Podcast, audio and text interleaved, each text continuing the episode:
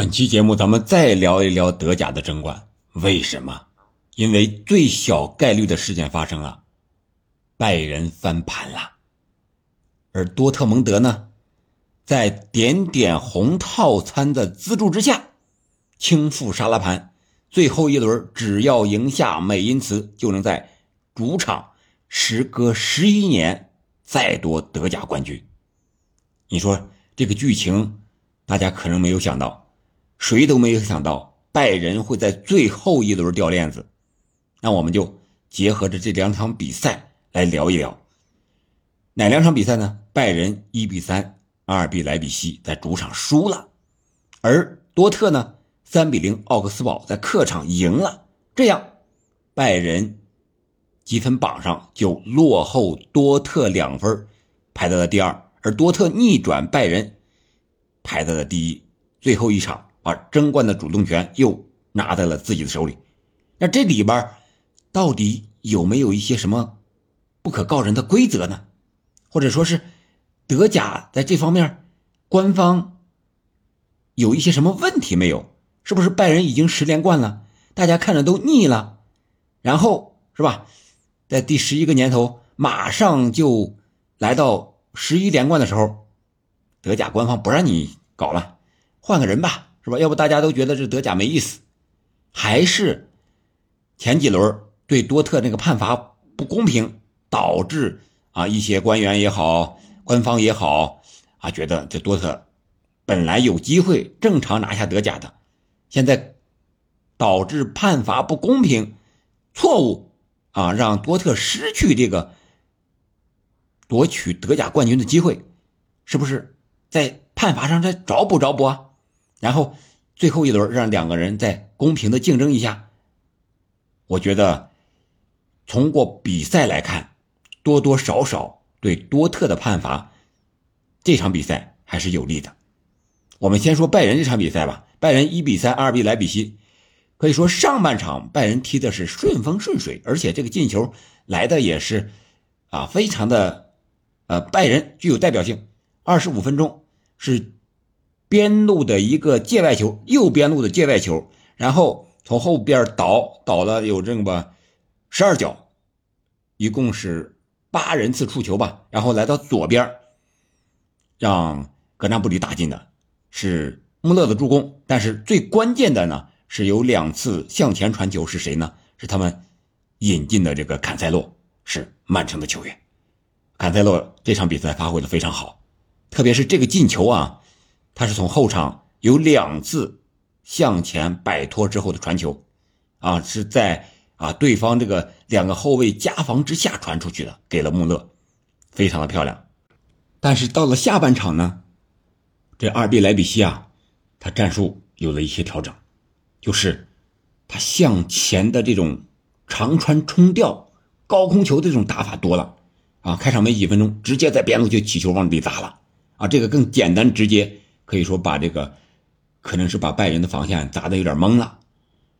第一个进球呢，是靠着一个典型的反击进球，这个球是拜仁获得一次角球的机会，本来是进攻啊，结果让呃红牛给抢下之后，然后啊利用十五秒的时间打了一个反击。这个进球我们最后看了一下，在禁区之内。进攻的时候，格雷兹卡啊被对方这个八号海达拉给推倒了，但是主裁判当时没有表表示，VR 呢也没有提醒，没有犯规，然后导致这个进攻。这个判罚，我觉得，呃，这个主裁艾特金啊，应该是应该表示一下。当然，这个也可以吹，也可以不吹，介于两者之间。如果从鼓励进攻的角度来看，是吧？还是。可以不吹的，而且当时第一时间呢，这个球没有完全来到多特的脚下，还是在拜仁的控制之下，然后再抢断，然后再打的反击，啊，所以说这个判罚稍有争议，但是不是很大。这就六十三分钟、六十四分钟的时候，比分是一比一了，然后就是七十分钟到八十分钟这个时间段，两张黄牌，十分钟。七十四分钟一个，八十四分钟一个，这两张黄牌呢，我觉得第二张黄牌，特别是马兹拉维这张黄牌出的是有点过于严格了，或者说是和现在的手球规则有点不太相符。我们先说第一个点球，第一个点球呢是恩昆库突破帕瓦尔，这两个法国的老乡之间的一个对决。在这个之前，恩昆库和帕瓦尔还是较量的，还是在边路，还是比较激烈的。恩昆库的突破，帕瓦尔一个解围踢到恩昆库的头上，险些爆头。帕瓦尔呢吃到一张黄牌，然后没过两分钟，这个点球就来了。这一次是在中路恩昆库的突破，然后帕瓦尔绊倒了恩昆库。直接主裁判判罚点球，VAR 也没有啊提反对意见，可能是耳机里有，但是画面上没有显示。这个点球主裁判判罚的是很坚决的，然后这个点球罚进是吧？这就二比一反超了。随后呢，就是八十四分钟，马兹拉维在防守的时候，在禁区之内，这个球弹地之后，他本来用膝盖去解围，结果打到这个手上了，他是扭着身体，然后把这个。手是贴在前胸，然后打到他的手上，但是主裁判还是判罚了点球。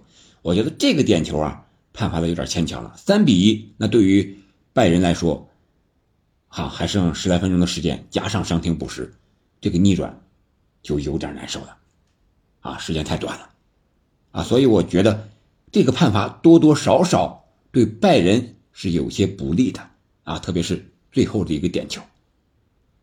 那我们再来看看多特和奥格斯堡这场比赛。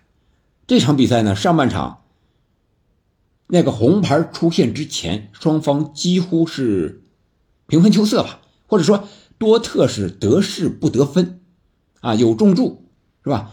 有单刀，但是都被门将扑出来了。这个时候，这个红牌出现了，三十八分钟的时候，这红牌是怎么来的呢？是这个十九号。乌多凯啊，拉人犯规，拉二十一号马伦拉倒了。但是当时当值主裁啊维尔斯并没有表示要出牌，甚至黄牌都没有。后来经过 VAR 提醒，说是战术犯规，最后一人。但是我觉得这个当时乌多凯旁边还有一个防守队员，而且离得很近。那乌多凯这个相当于体毛级越位。你得用越位划线这个技术画划线，到底是不是最后一个？是不是？如果是最后一个，那你犯规；如果你没画，就判罚是最后一个，而且给了红牌。我觉得这个有点儿，是不是找补的意思了？是不是？这 VAR 提醒，当时主裁判并没有表示。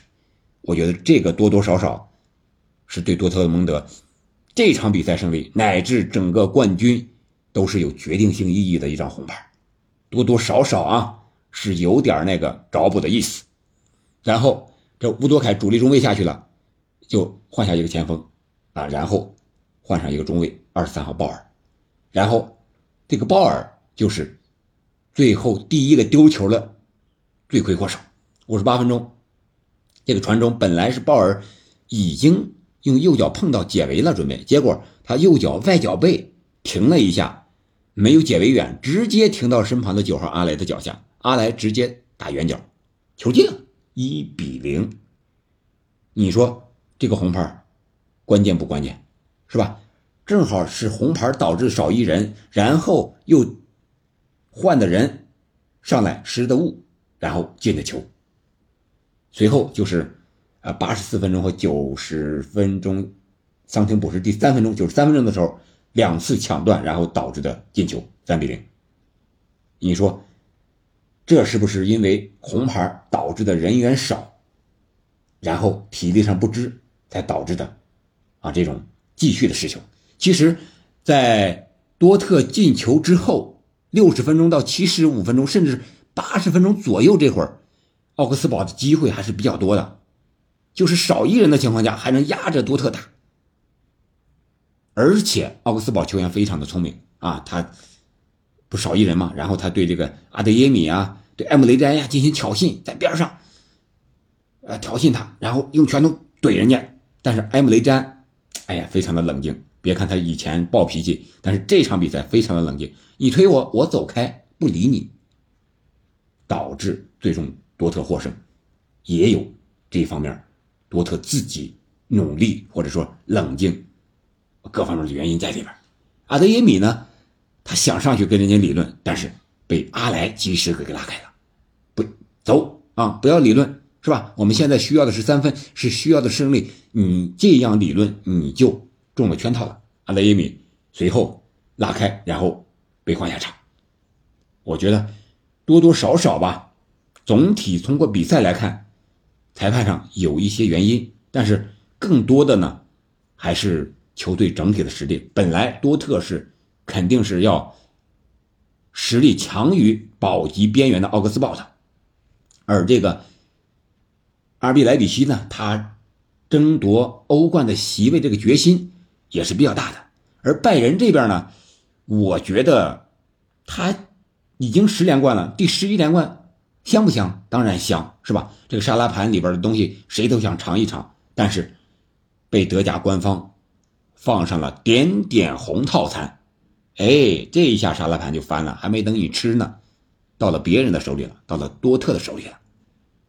多多少少吧，我觉得和这方面有一定的关系，但是总体上来看还是实力的原因。但是拜仁的实力还是比多特要强，至少你多特为什么不在拜仁疲软不行的时候那几场拿下关键的几分呢？还能到还能轮到最后一轮的时候，再靠这么惊险啊这么微妙的关系去取得德甲的冠军吗？我觉得。多特还是需要补强的。当然，本场比赛贝林厄姆因伤未能出场，啊，也是他们可能是前三十八分钟比较艰难的一个原因吧。当然，这个莱比锡这边也有多特阿德耶米的好友啊啊，罚进最后一个点球的索波斯洛伊啊，在赢下拜仁庆祝的时候，和阿德耶米还视频通话呢啊。我们看那个挺有意思，两个人说。阿德耶米在赛前说：“你给我使点劲儿踢啊，用尽全力，一定要把拜仁赢了，祝我们夺冠。”哎，结果还真赢了，罚进一个点球，不错。好吧，咱们今天德甲就聊到这儿。那最后一轮同时踢球，多特只要赢下美因茨就能获得冠军，而拜仁呢将在客场对阵科隆。这样的话，我觉得双方取胜都应该没有问题，但是主动权已经在多特的手里了。估计本赛季大概率德甲沙拉盘要易主了。今天咱们就聊到这儿，感谢您的收听，我们下期再见。